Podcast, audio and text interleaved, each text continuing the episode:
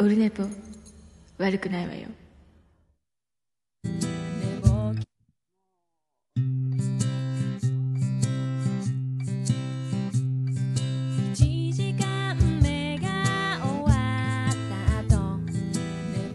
はい、ミスりました。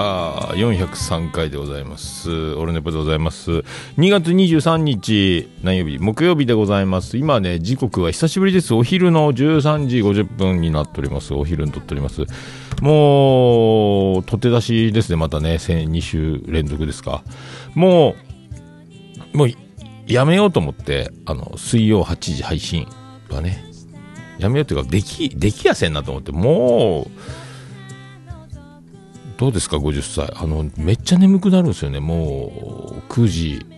ご飯食べたら本当に眠くなって今までは撮れてたのがもうこれずっとこればっかりなんでもう撮れた時が配信した時ということに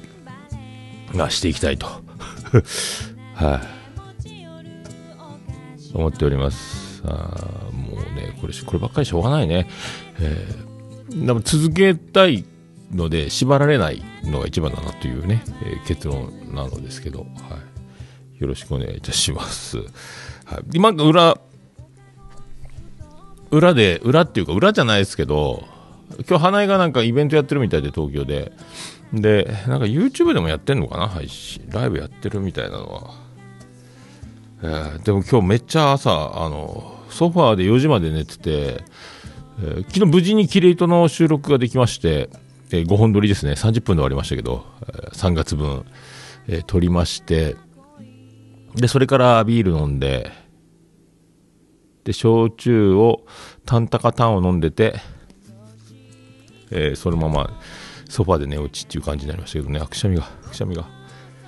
花粉すごいですね。薬で止まってるんですけどね。薬で止まっててもピークですか家一本も出てないのに。はい。で、まあ、東京で今、えーとやってるみたいなんですけどあのなんかそれなもんであの朝起きたら LINE が朝起きたでも昼ですけど昼前ぐらいに起きたのかな。10時11時ぐらいか。で LINE が来ててあの花江から LINE が来ててステディ確保ってなんかステディが来て会場に行ったみたいでわざわざ、えーわざわざ東京まで行ったみたいで。で確保って言うからあのそのまま預かっといてってあの送っときましたけど、はい、もう帰ってこんでいいぞと。でしばらくしたらあの藤崎成美が来たみたいなまた画像が送られてきて。あ藤崎成美はあのこっちに送ってくださいと、こちらで引き取りますというふうにね、えー言っておりますけど。まあそれぐらいですか。まあどうどうなんですかね。なんかもう早々にコロナでキャパの制限でソールドアウトしてたみたいなことですよ言ってましたけどはいみたいですよ。はいっていう感じでございます。はい。で、まあ、無事に今度えー、と、まゆチャレンジも取る予定になってますんで、今週かな、休み。えー今日祝日で、あの、仕事は合ってるんですが、僕は休み、メンバーから外されましたので、外されたっていうかね、お前は休んでいいぞという、えー感じなので、今日は休みでございますので、えーなんとか早め3時までに収録を終え、今2時前ですけどね、そこから花丸の散歩に行き、でまた夜は飲むという、えー、とこのまで一族の、えー一族というか、我々また今日も祝日でお酒を飲みたい。で明日のスケジュールが分かんないですよ。なんか遅く船が遅れるかもみたいなことも言われてるのでまた明日の出勤時間も決まってないような状態で、えー生きております。はい。そんな今日この頃でございます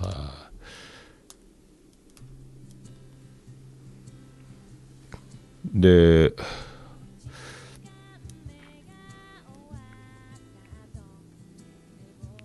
あれですか、あの、オールナイトニッポンがあったじゃないですか。で、あの、55時間ですね。えー55周年だからって、ナインティナインから始まって、福山雅治で終わり、あ途中で愛子も出て、またあの、カブトムシをヘラクレスで歌ってましたけど、いや、ちょこちょこ、今ね、ちょこちょこ聞いたんですけど、あの、ナインティナインを聞いて、で、福岡から、えっ、と、帰ってくる途中に松田由美と黒柳徹子がゲストのやつか、松田由美のオールナイトニッポンを聞きながらとか、あと、秋元康と佐久間さんのやつか、も聞いたし、ないうっちゃんなんちゃんもちょろっと寝ながら聞いたし、うん。そう、アイコンも聞いたでしょ？あと、誰聞いたっけ？あオードリーとタモリの「オールナイトニッポン」は後でまた聞こうかなと思ってあタイムフリーの期間が1週間やったかな？よくわからんけど、えーそれで聞こうとやっぱラジオはいいっすね。キレイとでもそんな話したっけな。ラジオはいいっすねやっぱね。えー。って思った今日この頃ですけど。なんかなんかいい、まあね、あり、あるじゃないですか、あの、ポッドキャストも、あの、人気者になるためにとか、あの、やっぱ、この辺は、身内乗りをやめなきゃいけないみたいな風潮というか、声高らかに、身内乗りはやめた方がいいよね、その、新規のリスナーさんが入ってこれないよね、みたいな、まあ、そんなこともよく言われてますけど、ちょっと肌が出る肌が。いやーすごいですね、花が。で、でもやっぱり、オールナイトニッポン聞いてても、身内乗りなんですよね。で、知らない番組のノリも、知らない番組として、ただ規模が大きい。やっぱり、やっぱ規模が大きいだけで、やってることは身内乗りだなとも思って、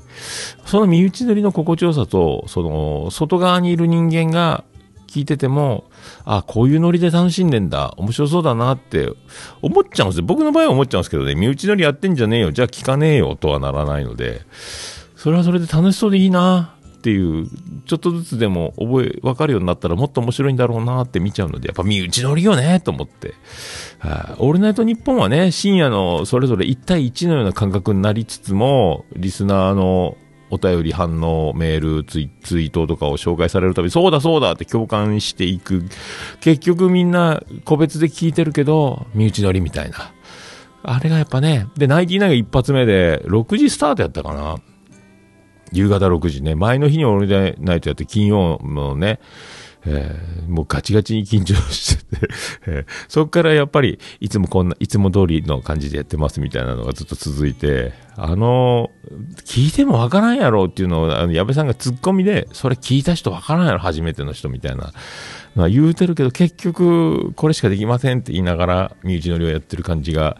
めちゃめちゃ面白かったっていうのがあるので、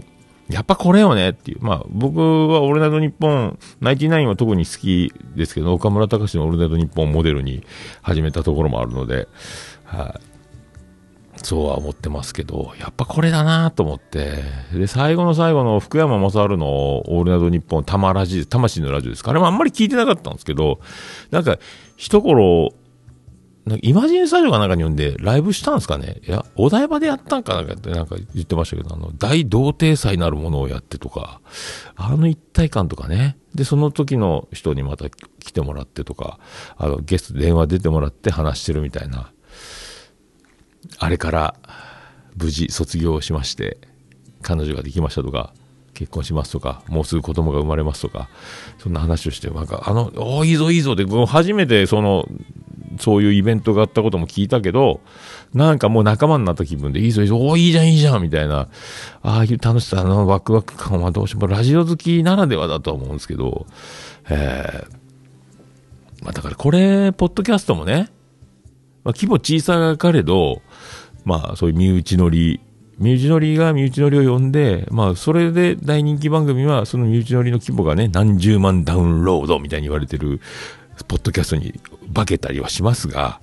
いいんじゃないかな、そんなんでって思いますけどね。えーだから5人聞いてようが、1人聞いてようが、まあたとえ0人でもね、1人身内乗りから派生するみたいな、えー10人聞いてようが、100人聞いてようが、えーっては思っておりますので、この、やっぱこの面白そうだなから、新しい人入っていき、また出ていく人がいてみたいなことに、えーだからやっぱ、やっぱこれでしょとかと思いながらね、そうそうそうそう思いながら、えー聞いてて、オールナイトニッポンをみんな、あの、それぞれの世代で、あの頃の僕たちは、に言いたいことみたいなテーマでやってましたけど、えー楽しそうにやっぱ、それぞれのね、あの、時代が、だからクリームシチューとか通ってなかったんで聞いてないし、多分聞かないですけど、クリームシチューでも、うっちゃんなんちゃんもね、その、オールナイトニッポンやってたって僕知らなかったし、えーそうそう、明石家さんまもちょろっと聞いたんかな。ほとんど聞いてないですけど、そんな、いや、やってたんだ、みたいなね。トンネルズとビーズだけしか出なかったっていうのはね、ちょっと残念でしたけど。えーあとは、あと若林、MC 和歌のあの、ジングルのラップがすげえかっこよくて、星野源が作った、あの、リズムの、なのかトラックみたいなのにラップを乗っけてるんですけど、めっちゃかっこよかったですね、あれもね。あれ、インスタで星野源が上げてましたね、歌詞付きでね、すげえ、すげえ、歌詞って言わないのかなあの、なんていうのリリックっていうんやっけ？わからんけど、はい。いやすごい。でね、あの、秋元康大先生が、あの、大プロデューサーでね、今も、あの、プレイヤーとしても頑張ってる佐久間さんと、対談、ゲストで呼んでやってて、いや、面白かった。あの、もう、ネタバレを、情報解禁してないのに、オールナイトフジの、あの、ことばらしちゃったりとか、もう、すごい、やっぱ大物は違うなと思って、あの、喋った時が情報解禁日みたい、解禁日みたいになって、もう大人たちが慌てふためいてるみたいなことになってて、あれを、ああいうあの、なんか、ナダルアンビリーバボーみたいに、それ言うなや、みたいなノリとはちょっと違うけど、あの辺も面白かったなと思って、えー言っちゃいかんことを言うっていう面白さね。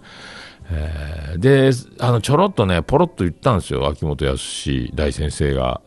人生ってさ、一筆書きだからさ、みたいに言ってたんですよ。おーと思って。ああそうやって言うんだと思って。僕もなんかあの、じな無駄なことはないとか、全部繋がってるっていうのは思ってたり言ってたりしてますけど、あ、一筆書きって言えばいいんだと思ってね。ああ、さすが。違うね、詩人は。は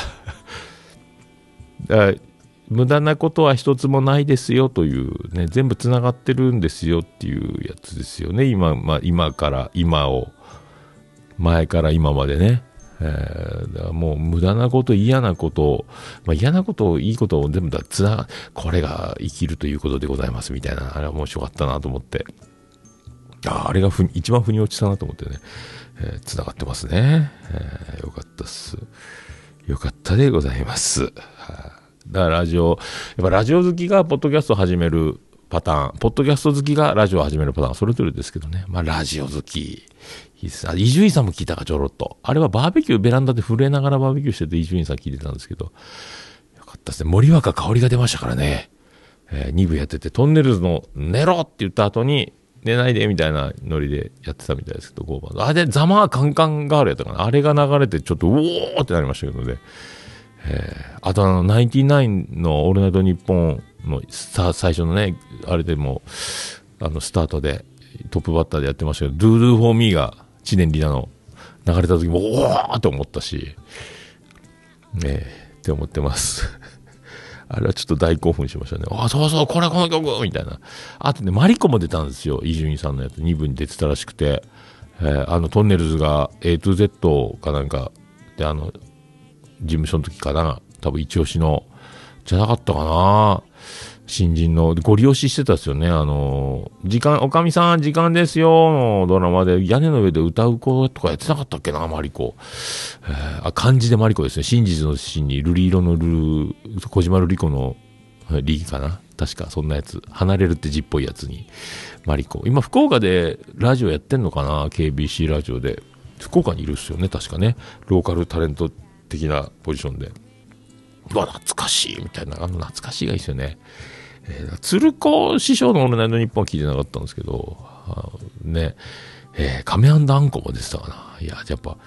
ね、ジャンクも好きですけど、オールナイトニッポンってね、まあ、あのーちょこちょこちょこちょこ演者が変わるっていうシステムがね、あの、いつも物議を醸したりしてますけど、おろすなよとかね、アルア、ルコピースとかもまた TBS に行ったりとかね、えーまあいろいろあるので、でもそれで結局、こうやって集合した時にまた凄みを増すっつうのが、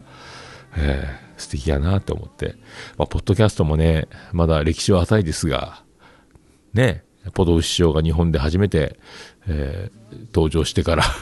原始人のポトフ師匠がポッドキャストを、ね、18年ですか？確か。僕が今年10年ですけど、もうポトフ師匠はね、年は一緒ですけど、もう原始人ですから、ああいう時代を経て、ちょっとずつは面白くなってんじゃないですか？面白くなってるっていうか、知らない人も知るようになってくる確率がね、えーそんなこんなで続けていくこそが、ポッドキャストね。いずれはみんなそれぞれスマホでね、一人一ポッドキャストの日が、えーブログをやるように、ツイッターをやるように、えーやるんじゃないかと思ったりしておるわけでございます。はい。そんな感じでございます。はい、行きましょう。はい。桃焼きの桃屋プレゼンツ、桃屋のさんのオールデイズだ、ネッポン。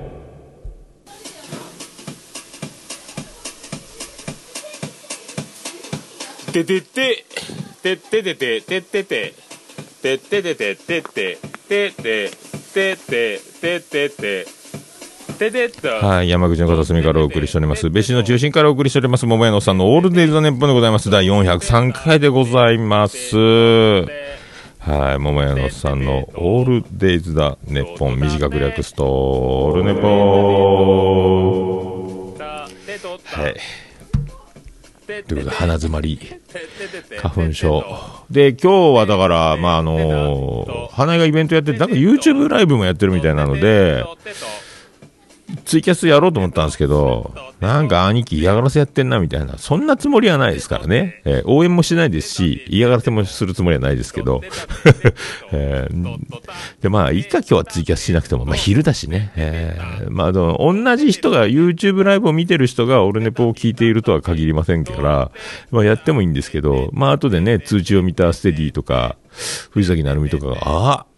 この時収録してたんだとかっていうね、めんどくさいことになると、はあ、めんどくさい。まあ、めんどくさいことにはならんでしょうけど、なんやきさんっていうですだけですからね、えーたまたま今日しかない。一日遅れてる。今日しかない。急がなきゃ。収録急がなきゃ。イベントやっとるんかいっていうね。知らんがなっていうことで、えーございますけど。はい。それでは、第403回、よろしくお願いいたします。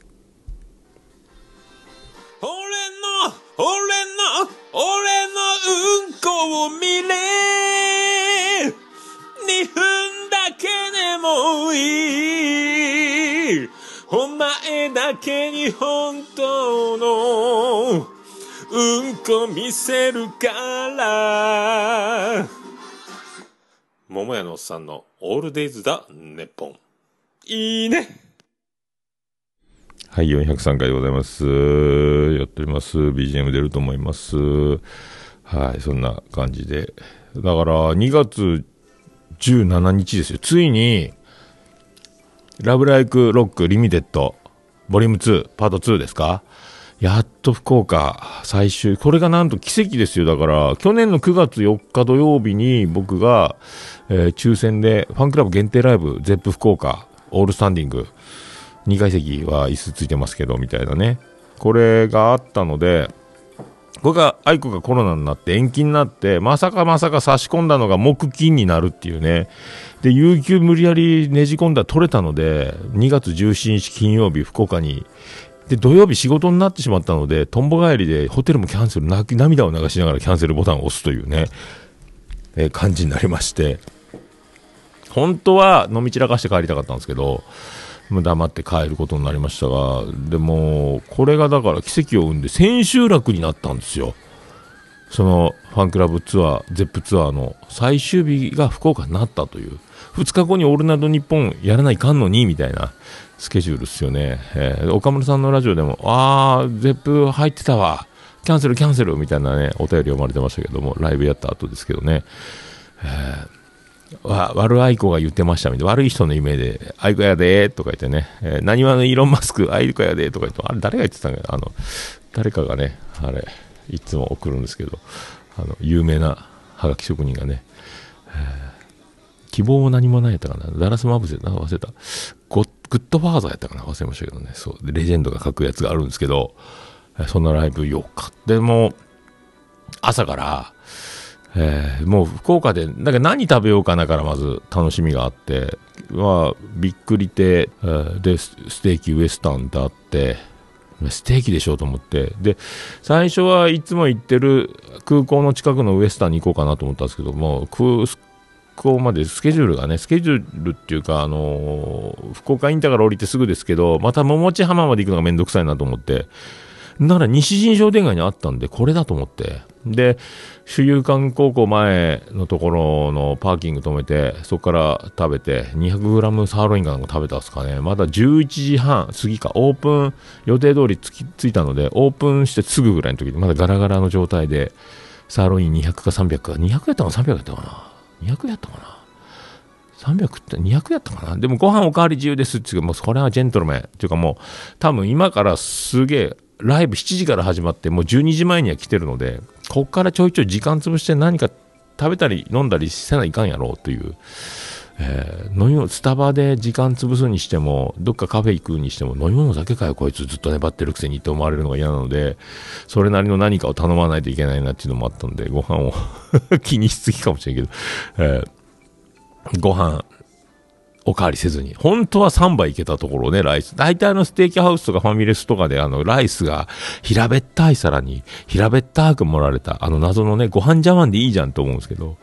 えーあれ、あんなの3杯か4杯ぐらい食べれるでしょみたいな量しか来ないので、まあそれでも、まあ一杯でね、ジェントルマン仕上げにして、えーそっから12時ですよ。12時過ぎに、で、ちょろっと西新商店街を少しだけ歩いて、で、あの、昔博多ラーメンがあったり、マックがあったところか、あそこが松屋に変わってたんかなとかね。あと、西陣岩手屋がなくなってんのとか思って。えーなんかビル建て替わってたかなんか上に高層マンションになってたのかなあれ驚いたね。えーあと東、香椎の東区もびっくりしたんですけど、あの、我らのスポガがなくなってて、ボーリング場とカラオケとゲーセンと寿司三昧とか、あの、喫茶店のね、何やったかな、あの、ハローか。大盛りのご飯出すようなね、喫茶店、学生向けのみたいな。とかいろいろあったんですけど、なくなってて、あ、スポガがなくなってる。あとあの、斜めは香椎ダイエー。もで、ヤマダ電機かなんかに変わってて、地下がハローデーかなんかスーパーが入ってたのもすっかり今取り壊されてて、おわ、香椎も開発進んでんな、みたいなのがあったりしましたけど。で、僕の作戦は、最初は北天神の CB の近くに止めてて、そこから行こうかなと思ってたんだけど、バスか地下鉄乗って。まあでも、車やし、あの、桃地浜、日立製作所のいつも止める隣の、えーパーキングが1日24時間マックス900円のとこ、そこがいいなと思って、そこ止めて、もうそこからマークイズ行きの、で、まあ余裕はあるから、その辺うろうろうろうろしながら、えーで、あ、一応ゼップの場所確認しようかなぐらいで、フラワーとゼップ、あ、ここにあるんだ、とか、外にあったのが今もうその建物マークイズの中の2階から入ってみたいな感じに場所が移転してて、あ、ここか、と思って。ちょっともうグッズ並んでやんのと思って、結局、何時ぐらいになってたんですけど、えーまあ、移動してね、車止めて、えー10分ぐらい歩いて、マークイズついてみたいな感じで、あの川渡って、ペイペイドームとシーホーク、ヒルトン、シーホークか、ホテル見上げながらついて、でも並んでるから、もう15人ぐらいの、あ、でも、さすがファンクラブ限定だから、人数、並んでる人数少ないね、と思って。50分前だしな、と思って。まあでも、いいから並ぼうと思って。だから前に15人、20人並んでないぐらいの状態から、50分前からグッズ買うの並び始めて。で、こんな時のためにと思って、一応 Amazon の、あ、誰か、Kindle のタブレット持ってきてて、あのね、殺した旦那が帰ってきたみたいな小説の続きを読んでて、えーもう衝撃やったっすけどね。あの、今だ半分ぐらいしか読んでないですけど、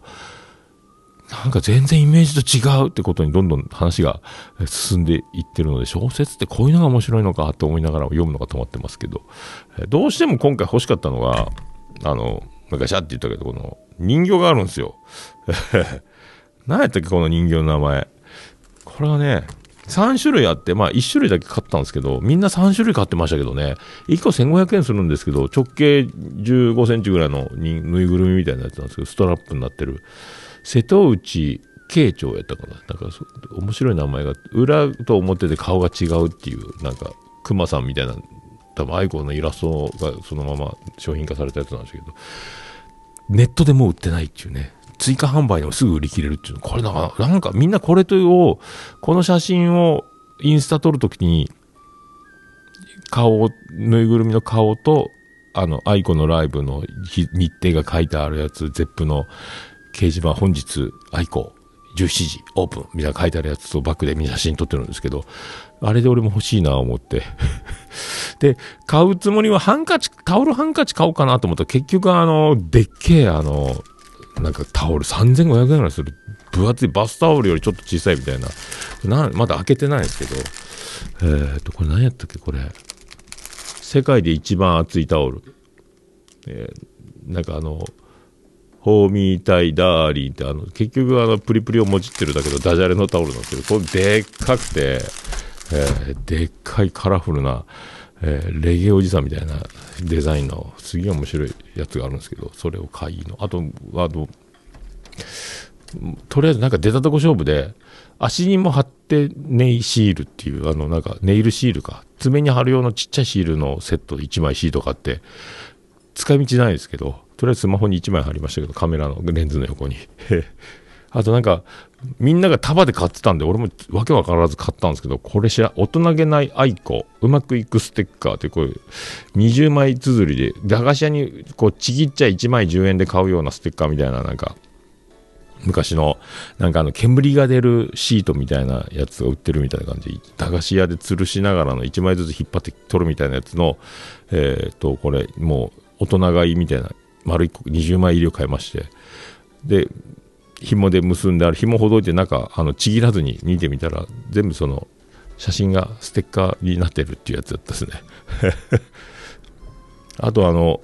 なんか、奥の方でくじ引きやってますって言うから CD を買ったら福引きができるみたいなやつで、だからとりあえず DVD なんか、なんかないかなと思ったら、ラブライクアロハって、たまになんか見たことある砂浜海で歌ってる野外ライブの映像が入ってるっぽいので、わけもわからず、ブルーレイじゃなかったですけど、これ買いましたんで、まだ未開封です。見る暇なし。な、これな、なんやろ、えー、2デカです。よくわからんですね、これね。そのラブライクアロハと、とか、えハウスツアー、えーですね。ゼップのライブと 2, 2枚組になってるやつを買ったっていう、またグッズが溢れてきて収集つかなくなってますけど、またスタジオが今、今、今日はツイキャスやってないですけど、ね、ぐちゃぐちゃ、ぐちゃぐちゃぐちゃ。で、あちこちオードリーのアクリルキーホルダーも来まして、えーグッズまみれです。これ、あの、この前、ワード大賞みたいなのがやったんですよね。名言大賞です。3つ取ったんですよ。それがキーホルダーになったんですけど、生きてる間は全部中途半端、アンミカさんの、あと若林さんの日本の、日本教育の最高傑作、春日って言葉と、あとこれも若林さんが言ったかな、あちこちオードリーでね、ボンネット開けまくりっていうワードがキーホルダーになったの。これ未開封ですけど。こんなことばっかりして、今度またら今度で山崎怜奈のエッセイ本が出るし、あの、花子かなんか連載してたやつが本になるやつ。あれも来るし、で、今度愛子のニューアルバムが3月の終わりぐらいに来るという。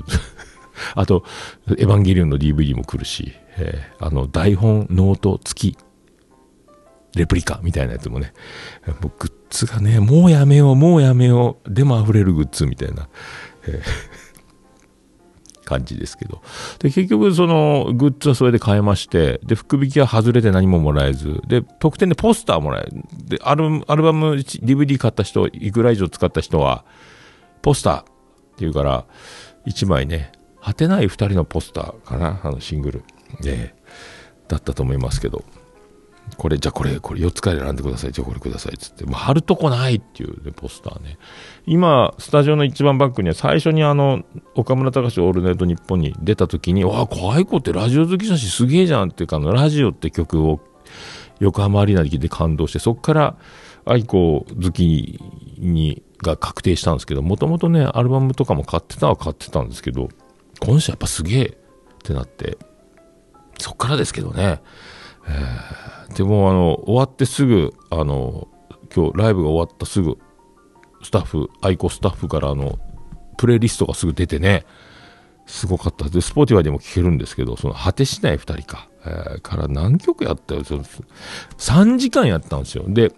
6時間オープンでで整理券番50並んで僕ら300番台で1000何百人1500人ぐらい入る中の300番台なんで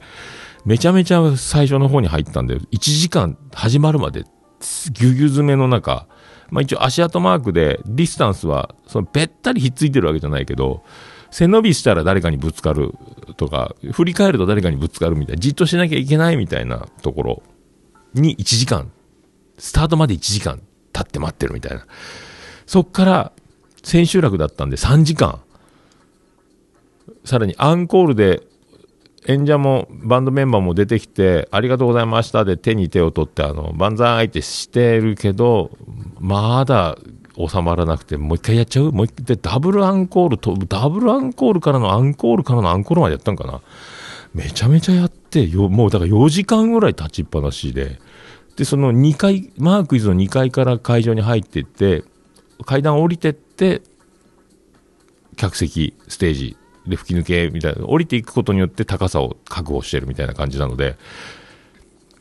地下まで降りる感じの高さがあるんですけど、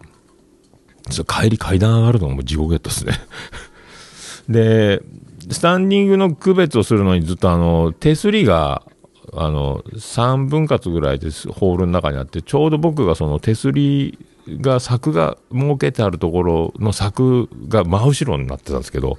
俺よりでかい兄ちゃんが柵のまた、柵を挟んだ後ろにいまして、そのもう兄ちゃんがあのもう肘掛けのように使ってるから、僕はそのもうそこにもたれかかることすらできないっていう、その塀があるのに、えーまさに弊害みたいな、はい、えー感じになって、あれがまたきつかったっすね。えーで、いよいよ始まったら、幕がファーって上がって、その、ポスター、なんとポスターをもらった果て、果てしない二人か。だから、あの、ララララララララって始まるんですけど、幕がファーって上がって、出てきて、もうで、そっからもう、結構、ホールツアーを見た時のとは全然セットリストっていうかやり方が違くて、えーもう身内乗り、まさに身内乗り満載だったですね。ファンクラブなんでみんな。あでも、みんな同じ T シャツ着てるっていうね。もうゼップの周りに T シャツとその僕が買って未開封だったタオルを肩からかけてる人とかがいっぱいいて、年齢層も様々だったんですけど。で、あい、僕だからあの、300番台すごかったのは、ゼップ花道ができてて、ステージの中央から客席の真ん中ぐらいまであの花道が伸びてるんですけど、そこの花道から6人目、ステージから6人目の位置ぐらいが、僕6列目、6列目みたいなポジション、うわーこれ近いじゃんと思ったんですけど、で、幕が上がって初めてあの肉眼で捉えられる、たんですけどね、ちっちゃいとこ、遠くでしか横浜アリーナの時も、その、周南市文化会館もそうでしたけど、こう、もう完全に顔が見えるようなとこにいたので、ちっちゃと思って。最初でもちっちゃって思ったけど、だんだん大きく見えてくるっていうか、ああ、いや、でも、なんすか、あの、小ささを感じさせないでかさっていうか、すごいですね。で、あと白い。めちゃめちゃ白かったっすね。あんな48歳おるんかってぐらいで可愛いっすね、あれね。全然テレビとは違う。テレビとは違う。まあ、テレビは、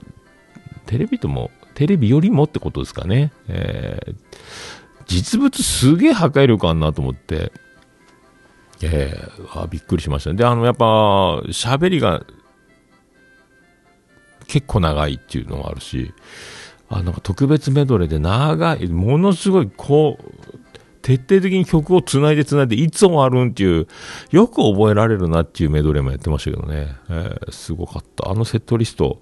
えーまあ、どれがメドレーになってるか、その、Spotify とかのプレイリストじゃわかんないですけど、いやーでも面白かったなその3時間経ってる辛さを忘れさせるぐらいの面白さでゲラゲラ笑ったりして見てたんですけど、だ帰り歩けないことで思い出すみたいな。で、一番不安だったのは、ライブハウスって会場入りした後でぼちぼちドリンクみたいな、ドリンクどうすんだろうと思ってたら、入り口でコインをもらって、この日しか使えませんよ、コイン。でもそれはどこにも書いてないんで、多分ポケットに入れててもわかんないんじゃないかなと思うんですけど、後日、 Zepp に行く人は使えそうな気がしないでもないけど。で、600円でコイン1枚渡されて、ドリンク代。あの、 Suica とかで決済できるんですけど、それをドリンクバーをまず、ドリンクカウンターが突き当たりにあって、そこで好きなペットボトル1本だから、多分60円ぐらいで仕入れたペットボトル600円で販売する。これが、ライブハウスが生きていく大切な販売ですみたいなね。それで、とりあえずジンジャーエールっつって。で、そしたらストラップをキャップにゴム挟み込んで、あの、ズボンに引っ掛けられるようなついてこれ、これお土産で差し上げますみたいなやつだったんですけど、で、ペットボトル1本。それから1時間待つみたいなね、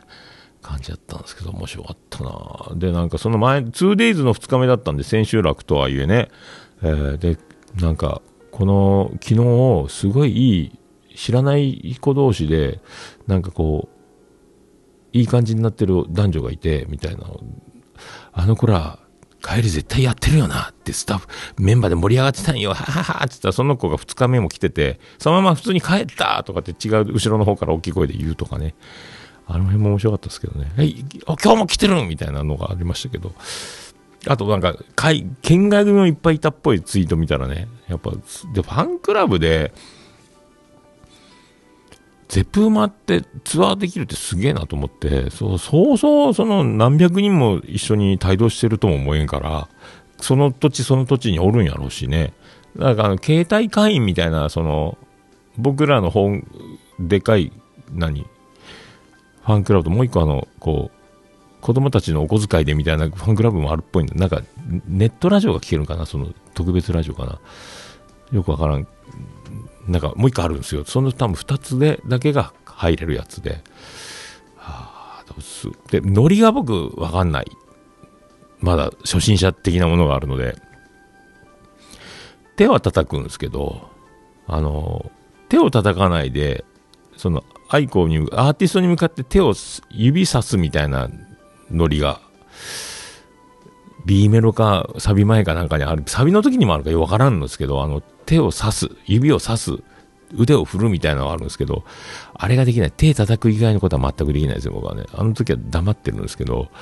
えあとやっぱこう、ちょっとばっかりバンドマンやったことあるので、ギターソロになったらギターを見ちゃうんですよね。えーで、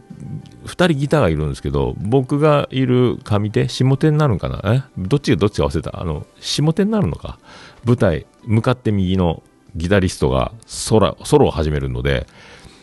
ギター、おーってそっち見とれてたら、あの、ステージ真正面でギターソロが始まると、で、その間に愛子が花道ぐーって走っていくので、全員が愛子の方を向いて、僕はステージを見たまんまギターに見とれてたら、その前の人がこっちを振り向いて、顔と顔が合うから、あら、すいませんって思いながら、あ、愛子見なきゃみたいな感じで、あの、みんなと視線を合わせなきゃいけないっていうね、演奏を見れない状態みたいな、そうそう、こんなん見てる場合じゃなかった感がすごい出るという、え感じもありましたけど、あいや、でも面白かったな。すごい、やっぱ、盛大な道のり。でもな。みんなだから、知らない女の人と知らないお兄さんが、あの、僕、あの、あそこの、お、どこどこの県のどこのこのライブの時の、なんかハンドルネームみたいな名乗り合ってるのって、SNS、ツイッターで繋がってんですかね今度参戦します。あ、私も行きます。じゃあ今度、みたいなことをやったことある人たちなのかなああ、あの時の、みたいな。で、その時の、あの時のライブはどうでこうでみたいなのを盛り上がってる男女もいたし、えースマホの電源をお切りくださいってもずっと LINE やってるやつもいるしね。えー終わったら、もう始まったらそんなことないんでしょうけど。とも、白髪頭のおじさんから、あの、リュック背負ったお兄ちゃんみたいなのみんな、それぞれが人、もうみんな、だから大体仲間はいないので、みんな話してる人もいるのはいるんですけど、カップルもいるっぽいのがあったしね。でも、大体僕みたいに一人組が多いので、黙って始まってて、あ、僕みたいにおとなしそうな人たちだなと思ったら、もう、ライブ始まると表変して、手は振りかざすわ、もうノリノリで飛び跳ねるわ。でも、一緒に大きい声出して歌ってる兄ちゃんもいるしね、隣の兄ちゃんが特に歌ってて、で、あのー今、忍者に結婚は難しいの主題歌になってるやつか、赤時リロードやったかな。あれがアンコールのアンコールか、アンコールの最初かなんかで静かな曲なんですよ、始まりが。でもアンコールが始まって、そのお兄ちゃんも興奮がピークに達して、マスクはしてるんですが、その静かな歌を大きい声で一緒にユニゾンで歌い出すっていうね。ずーっと歌ってて、僕は気になら気にならなかったんですけど、その別に邪魔にならなかった。真横だったから。それだから後頭部で受け止める人たちがいるわけですよ。その一個前の人たちが。で、ソロかなんかになったか、あの、感想が入るか入らんかぐらいの時に、3人が示し合わせてないとは思うんですけど、示し合わせたかね、同時に3人笑顔で振り返ってゆっくりですよ。ゆっくりそのお兄さんのにぐるーっとすごい、あの、2秒ぐらいかけて振り返って、全員口の前に1本指を立てて、シーってしたんですよね、笑顔で。あら、このチームプレー、えー知らない人同士で。あで、我に返ったお兄さんがそこからもうあの、動きが縮こまるというか、あ、やってしまったみたいになって、気の弱そうなお兄ちゃんがもう、我を忘れてるってあのことなんでしょうね。えーで、帰りは帰りで、あの、あ、すいませんでした。あの、すいませんでした。いやいやいやいやいや、いいんですいいんですいんですよ、みたいな。いや、でも楽しいしね。いやいやいや、みたいなニコニコこう、あ、交流してるって思いながら、僕はあの、あ、足動かねえやって思いながら書いてたんですけど。あとなんかね、あの、何やったかな、あの、一番花道の一列目におる女の子をいじってたんですけど、愛子が、それ、ボディコンみたいに T シャツなってるねみたいに言ってる女の子にいじってるのがあって、なんか、サイズが S、M、L、LL とかじゃなくて、チビ、ドチビ、ドデカとかなんか、そういうタイトルでサイズが書いてるので、なんか売ってなくてこれが入ると思ったら、ドチビか、チビかなんかを買ったら、パッツンパッツンやったけど、それをもう勇気を出して着てきたみたいになって、めちゃめちゃセクシーで面白いやみたいになってて、それ一ブロック後ろぐらいのところでそれをかあの MC でやってたんですけど、それを終わって、それを見たい人がいるのか、みんなそっちを見て、えー出ていかないっていうのがあれば、誰、誰、あの女の子誰だったんだろうみたいなのをやってましたよね。僕も見ようと思ったけど、わかんねえや、みたいな。なんか集まって写真撮ったり、なんか人だかりができてるぞ、みたいな。あ、多分その子なんだろうな、みたいな、えーのもあったとさ、という。えーそんな一人で、僕は一人でずっとね、帰りはだからご飯食べ、巻きのうどんは閉まってるし、まだ7時から10時過ぎまでやってたんで、えーウエストかなと思ったら、ウエスト満員だしね。結局な、丸源ラーメンやったかなえ？なんとかラーメンって、なんかチェーン店、奈良かなんかが本部で、なんとかそばみたいな。ラーメンじゃないけど、ラ看板はラーメンやけど、メニューはそばって書いてるやつ、えー食べて帰ったんですけど、えーまあ、次の日5時起きで2時間しか寝てなくて、それはそれはもう、えー、ふらふらなりましたけど、土曜日の仕事はね。あ面白かったですね、えー次はもう、北海道ですかね、次、目指すは。本当は今週の土曜日だから、おつみさんとね、あの、ハマン君を知る、あの、ヤンキーズとエキゾチカのツーマンがあるんですけど、ホテルがもう3万4万なんで、行かれねえっていうね。で、仕事も入りましたしね。えーどうにもならんってことですけど。まず日帰りでライブ行く元気が俺にはあるのか？いやもう結構帰り打とうとしてて、2時ぐらいに帰ってきたんですけど、あ危なかったですね。だからあのー車線補正機能と、あとスピード自動設定みたいなのがあるので、ほとんどアクセル踏まないでいいから単調にはなるんですけど、で、前に車がいればブレーキもかけてくれるし、あの、車線はみ出れば補正してくれるんで、ハンドルがクッて戻るんですけど、ああ、やべえ、打とうとしてたみたいなことが2回ぐらいあったかな。だから、昔の車だったら俺もそのままろうそく体に突っ込んで、みたいな、あったかもと思ったらちょっとドキッとしますけどね。まあ、無事に生きておりますけど、あまあ、そんなね、楽しく、えー過ごしたのでございます。はい。またで、今回ツアーはあるけど、福岡サンパレスか。もうでも、福岡にね、山口だったらよかったのに、こんな少ない、多分週末だけ回るようなライブをするんですかね。なんそんなに、多分公演数は少ないみたいですけど、はい。また今度、まあ、今年、年一ライブ行けたらいいなぐらいな。えーそうそうファンクラブライブもそうそう久しぶり2回目って言ってたしね。えーだったので、ちょっとまたね、あとは死ぬまでに行きたいライブ、Perfume が残ってますけどね、 Perfume も一回見てみたいですけどね、えーっていう感じで、まあそんな、そんな曲をいきたいと思いますけど、いいきますでしょうか。じゃあそんな曲でございます。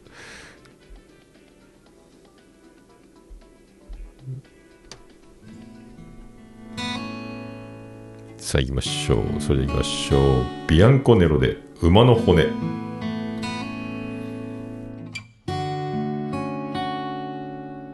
ついに明日だというのに僕のペン先はろくな挨拶もかけずに乾いた君と出会った日のことから今日までのこと一つずつ一つずつ思い返した。目も合わせずに小さな声で二人でいればいつでも楽しいねってそんな面影に目を凝らしながらたけれど。う。ん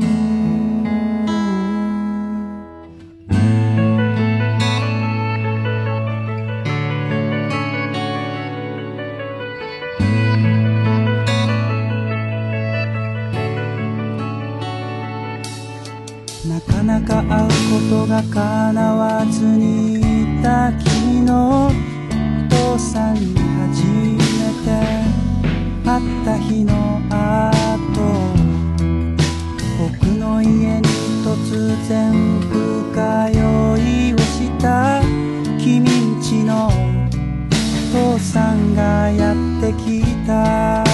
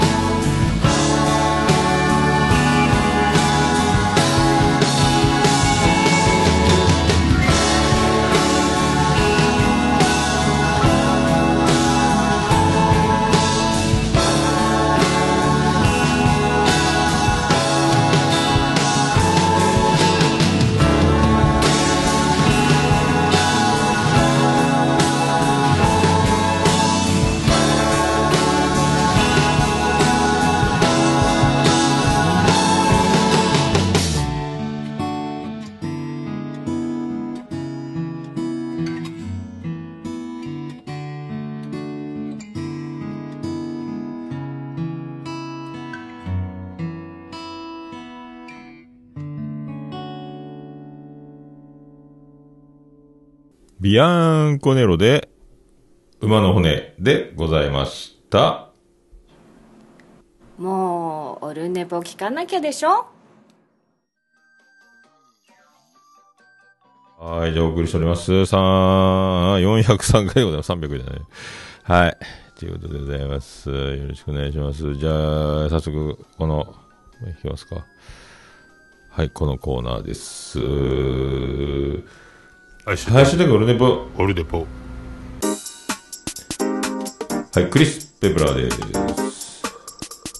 ハッシュタグオルネポでございます。ツイッターハッシュタグオルネポでつぶやいていただきました。ありがたいつぶやきを紹介するコーナーでございます。最新からいきたいと思います。はい、最新回。ケンチさんからいただきました。402回拝聴健康的な散歩、花丸くんやご家族への思いやり、素晴らしい。かっこ飲んだくれのおっさんと思いきや、はい、飲んだくれのおっさんですけどね。飲んだくれ、そんなに酒癖が、酒癖というか寝ちゃうだけで、深酒でもない。深酒じゃないと眠くなるのが勝っちゃうんだよね。ただね、あの、膝が今めちゃめちゃ痛くなってます。何日も2時間連続で散歩してたらね。朝寝坊したんだよね、今日ね。妻ジェニファーが3時間ぐらい、2時間半ぐらい経ってたかな。また今日僕も3時から、今2時40分ですけどね、え散歩する予定でございます。これ取って出しまでやりたいところですけどね。はい、ありがとうございます。膝が痛いです。はい、続きまして、プスーンのようなもの、プスーンさんがいただきました。俺ねぽ402回拝聴しました。番組への温かいアドバイスありがとうございます。えー真相、プスーンの、プスーンのようなものは、Spotify 以外でも聞けるよう、聞ける仕様で配信することにします。今後ともよろしくお願いします。ということで、えープスーンやったりましたね。えっ、と、確か、もう、アップルでも聞けるって言ってましたね。あの、Spotify は Spotify で、あの、音楽かけれるんですけど、アップルで、だって1000倍特許みたいになるので、ありましたね。あ、僕も登録してるね。うん。もうアップルでも聞けるようになりましたので、プスモンゼロワっていうのが出てます。新エピソード、爆誕、プスのようなもの、取扱い説明、語りの巻っていうのが出てます。えーどうし、僕もね、Spotify めんどくさいんですよね。Spotify だけで聞くっていうのは、もう Apple だと流しっぱなしにできるんでね。えーで、あのー自他戦の依頼が今も来てますけど、自他戦紹介する番組ばっかり聞いてるので、たまには他のっていうので、上がってきた最新回のエピソード聞いたりとかもするんですけど、はい。絶対こっちの方がね、えー広がると思うので、だからまあめんどくさいでしょうけど、音楽あり、ありなしで分けて配信するみたいなんで、お手数かけますけど、これでプスーンファンは、プスーンさんのあの喋りの面白さ、ね、まあ、こちらはもう一人喋り組合勝手に言ってますけど、はいプスンさんのね、あの、優しい語り口と、あの、堂々とボケない感じでボケてるような感じとかね、あの辺を受け取っていただければ。えもう名前がプスンですからね。もう、ようなものをやうなものって書いてありね。もうだから、なんと、堂々とボケてはりますやんっていうとこもありますんでね。えーその辺も、えー受け取りながら聞くとなおさらいいと思います。で、よろしくお願いします。さあ、続きまして、えーこちらは、えー出ました。ガンダルフです。あ、これ、エコー44番。ガンダルフです。はい、ガンダルフさんからいただきました。はーオルネポ402回。オルネポとは2013年の同期ですよってことで、そうそう、結局ね、同期だったんで、ちょっと先輩ですね、だからね。半年先輩ぐらいか。確かね。ということです。ガンダルフさんはね、えー同期ですよ。で、もう500回とか言ってる。だからずっと、年50ベースは守ってるんですよ。えーで、一人で喋ってる時は、あの、猫好きさんお休みの時は一人で喋って、で、声を張らない場所で、えー、猫のしっぽ、第500回、始まります。今日は猫好きさんお休みです。みたいな小声でどっかで撮ったのを、めっちゃ音を、あの、コンプレッサーかなんかで、ガー上げて、あの、音量上げて送ってます。そんなやつ、そんなやつ、えーそんな男、えーガンダルです。はい、よろしくお願いします。はい。ありがとうございます。アポロさんからいただきました。オルネポ402回聞いてください。2月18日、ポッドキャスト聞いたよりいいです。ありがとうございます。ありがとうございます。はい。さあ、続きまして、黒柳りんごです。えオルネポマイルチャレンジ。オルネポ電車バトン委員よりお知らせです。ということで、これまたね、えー引用リツイートで密告という形で、これはだからなんか、なんかまたね、診断メーカーみたいなことしてるんですよ。なんか、えー、椿ライドは灰色ですっていうね。なんか、影、実は影で泣いているとか、えー自分の感情を表現するのが苦手。嘘つけいって自分の感情を表現するのが苦手っていう人が、ね、名だたる美人ポッドキャスターを相方にして、えーいっぱい番組をするわけがないっていうね。えーで、カモフラージュでおじさんと落語の番組をするわけがないという。えーねえーもう感情表現得意でしょ。で、まゆうさんのラブコールはしっかりされてますもんねって書いてて、えーまゆうは可愛いからねっていうそのやりとりを引用リツイートというね。で、僕にわざわざオルネポをつけて、えー知らせるという。まあ、まゆうにも届くでしょ、これでね。ということです。黒柳りんごね。はいさあ、続きまして、あやほちゃんからいただきました。今朝聞いたポッドキャスト。ということで、オルネポ入っております。ありがとうございます。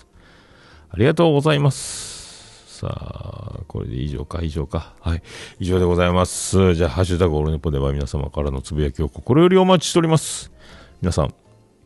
お気軽にカタカナでハッシュタグオルネポをつけてつぶやいていただきます。私、大変喜び、チョモランマ、マンモスレピーでございます。エコがすごいね。はい、以上、ハッシュタグオルネポでした。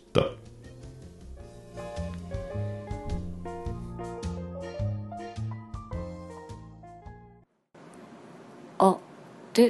ね。ぽ、いやもう何ですか？私じゃダメ？私じゃダメ？はい、毎回ミスります。エンディングでーす。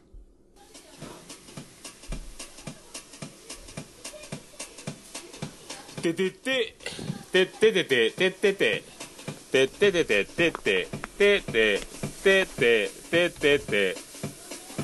はい、山口の片隅からお送りしました。宇部市の中心からお送りしました。桃屋のさんのオールデイズ・ザ・ネッポンでございました。第403回でございました。桃屋のさんのオールデイズ・ザ・ネッポン短く略すと、オールネポでございました。ありがとうございました。はい、えー、タンタンタンタンウエスタンスペシャルで8時間89分98秒でお送りしました。ね、あとマークイズ、えー、でね、あの、早速ご飯食べてついてうんこしに行ったんですけど、あの、ウォシュレットの電源のところに、あの、カバーがついてるんですよね。鉄で。外せないように。ウォシュレットのコンセントのやつが。だから、うんこしながら電気泥棒する人がいるってことですよ、都会になるとね。もしくは、うんこするふりして電気泥棒する、充電したい奴らがいるっていうことでしょう。だから、あの、もう完全にコンセント外れないように、か鉄の金具で、えー壁にビス止めしちゃったんですね。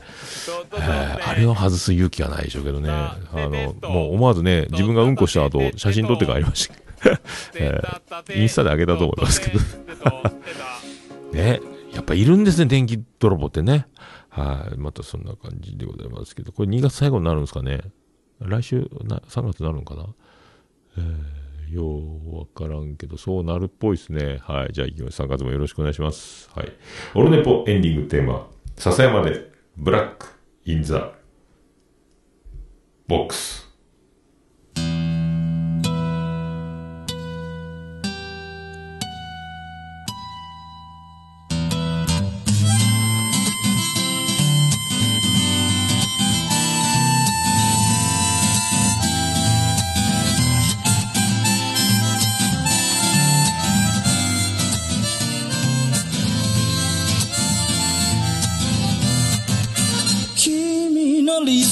ど初めから来ちゃいないさ。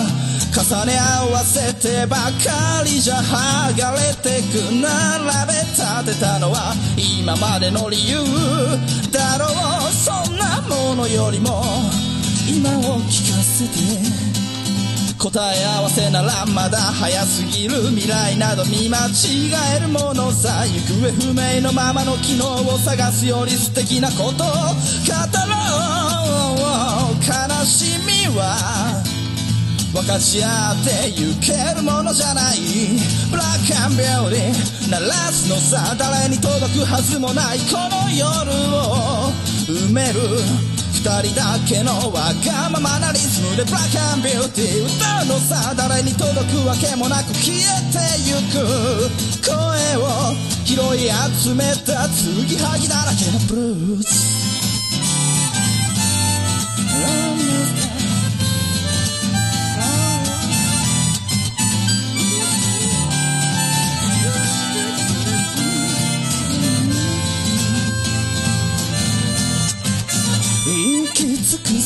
など初めから決めちゃいないさ。誓い交わしたものさえ消えてゆく心。踊るなら約束はいらないからそんなことよりも声を聞かせて。運命論なら信じちゃいない明日などこの手で開くのさ。光も見えないままの希望を嘆くよりその確かな絶望に浸れ喜びは待ち焦がれるだけじゃつかめないブラックビューティー鳴らすのさ誰に届くはずもないこの夜を埋める人だけのわがままなリズムでブラックビューティー歌うのさ誰に届くわけもなく消えてゆく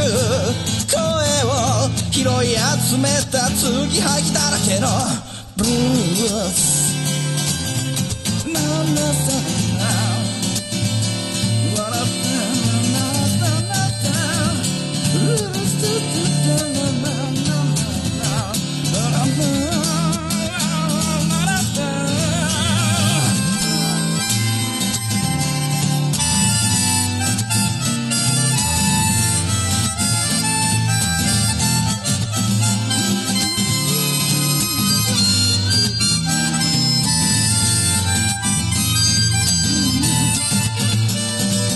を信じることにも疲れた初めから何もなかったのだろう行方不明のままの昨日から抜け出さずにいたのは僕の方。光などどこにもない。まして闇などありもしない。瞬き一つで変わる。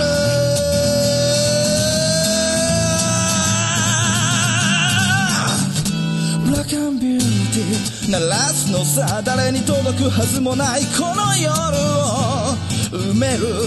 二人だけのわがままなリズムでブラックビューティー歌うのさ誰に届くわけもなく消えてゆ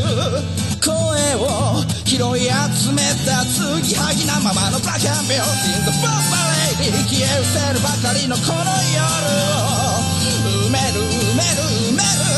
歌おうブラックビューティー The f o r b a l 消え失せるばかりのぬくもりはもういら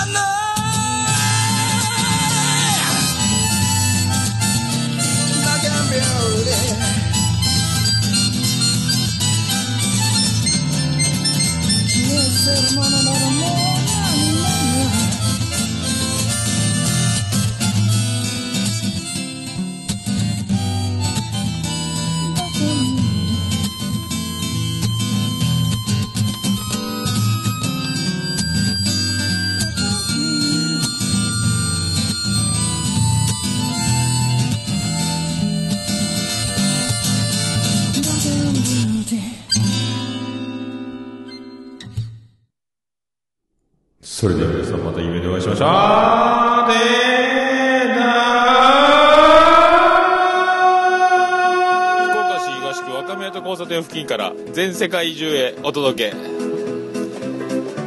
桃屋のおっさんのオールディーズ・ザ・ネポー